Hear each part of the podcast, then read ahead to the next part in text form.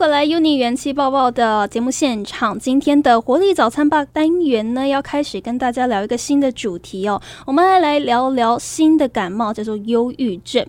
不知道大家对于忧郁症有没有什么样的概念？可能觉得，诶，好像越来越常在社会新闻上看到这三个字，可能不太理解，说，诶。到底为什么忧郁症患者他们没办法快乐？也有可能不理解说到底忧郁啦，还有忧郁症到底有什么样的差别？那其实说到忧郁症哦，它不只是对于个人、对于一个家庭是一种伤害，那对于呢我们社会的经济负担，其实影响也是很大的。其中最重要的，嗯，为什么一想要来跟大家聊聊忧郁症这件事情，就是我觉得要打破忧郁症的污名化是一件。不是那么容易，但是你有心去接触，就终有一天可以来化解忧郁症污名化这样的一个议题哦。所以，我们呢就要用四周的时间来和大家聊聊忧郁症。呃，这四周为大家邀请到的来宾是林口长庚精神科的主治医师，同时也是台湾忧郁症防治协会的张家明理事长。理事长早安，主持人早，各位听众大家早。是我们一开始先来跟。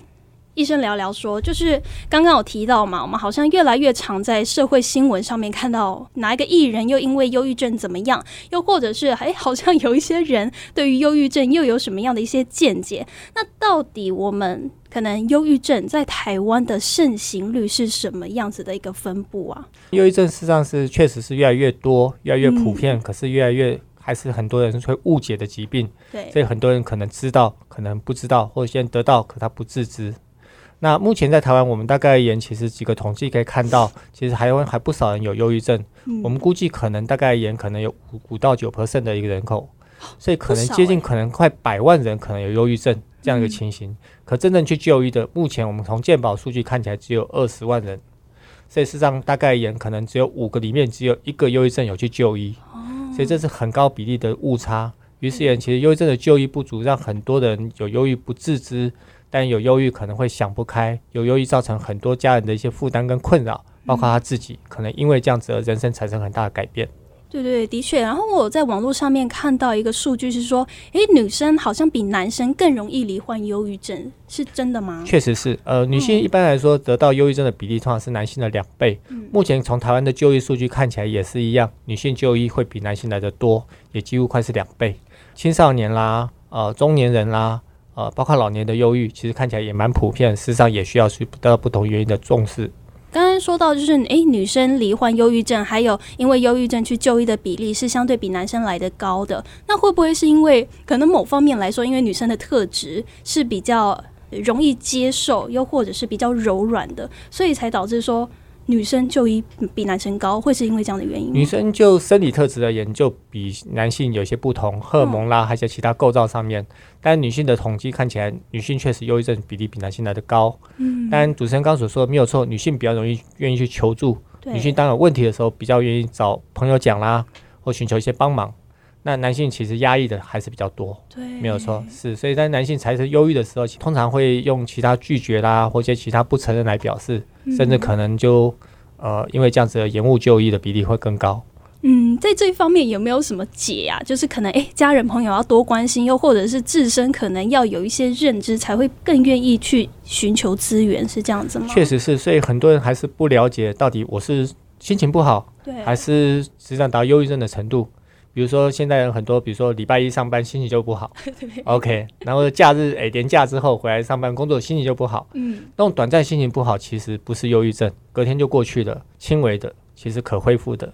可是什么叫忧郁症呢？忧郁症就是严重的、持续的、比较不容易恢复的不快乐的情绪，其实常会伴随着很多的包括心理症状跟生理症状。所以忧郁症是不是只是情绪问题呢？不是的，忧郁症有时心理问题，事实上有些生理问题。所以心理问题就可以看到，其实忧郁症会觉得不快乐，会觉得对以前有事情的事情没有兴趣，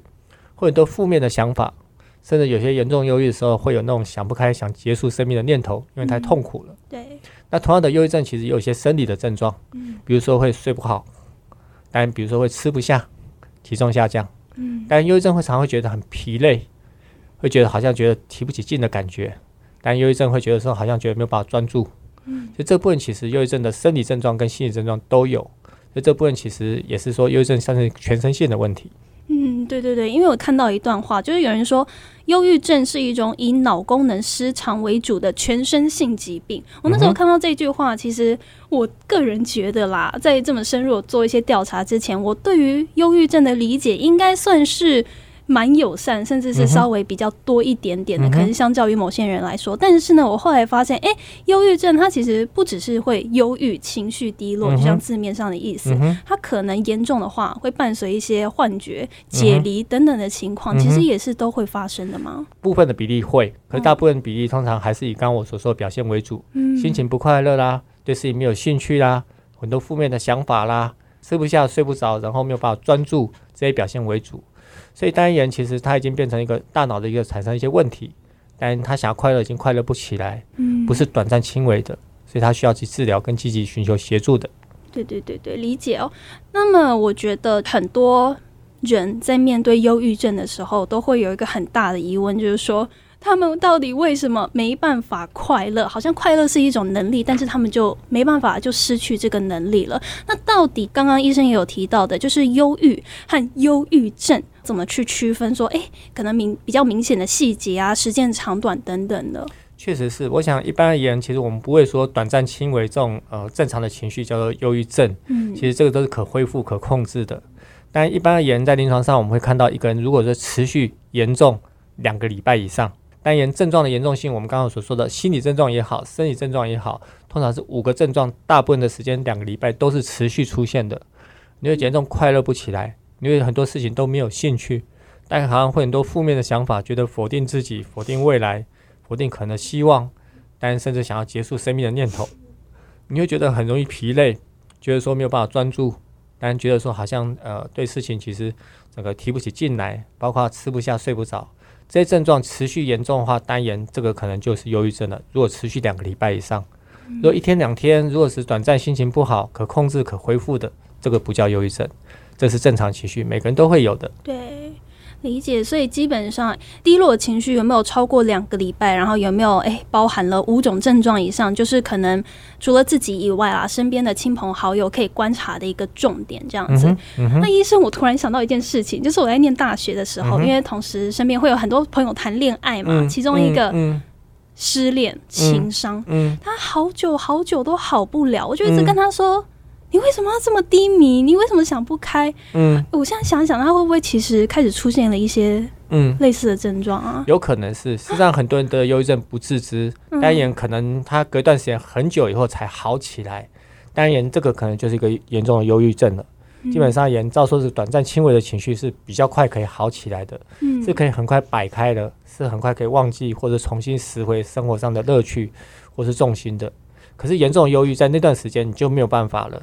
单言为什么我们建议忧郁症要积极的治疗？如果你能够快点摆开的话，或许你人生就不用因此这样耽误了。你的功课啦，你的上班啦，你的家庭啦，还有很多东西就不用放弃了。所以就刚所说的，或许你的朋友或是周遭，其实周遭有些人也有这样类似可能的亲人跟朋友，严重忧郁的时候不想出门，不想面对事情，甚至搞不好他在那个时候会想不开，想要结束生命。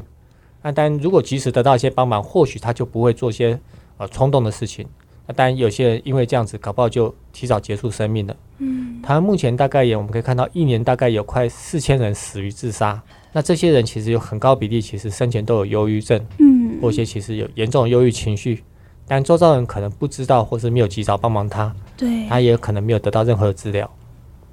理解理解，所以说，呃，刚刚一开始节目一开始哦，医生有提到说，其实，在台湾社会有百分之五到九的人其实是患有忧郁症的，只是说，诶，就医的比例又或者是发现的比例并不高。其实呢，忧郁症真的离你我不远，所以真的需要大家更多的认识和重视，也是免于一些遗憾的发生了。是的。那么今天呢，就非常谢谢张家明医师来到节目当中来跟我们分享忧郁症，谢谢医生，谢谢。同时也欢迎你在 IG。上面搜寻 “uni 元气爆爆爆锤的爆”，就可以找到我们节目 IG 的更多资讯了。那我们就下次再见喽，拜拜。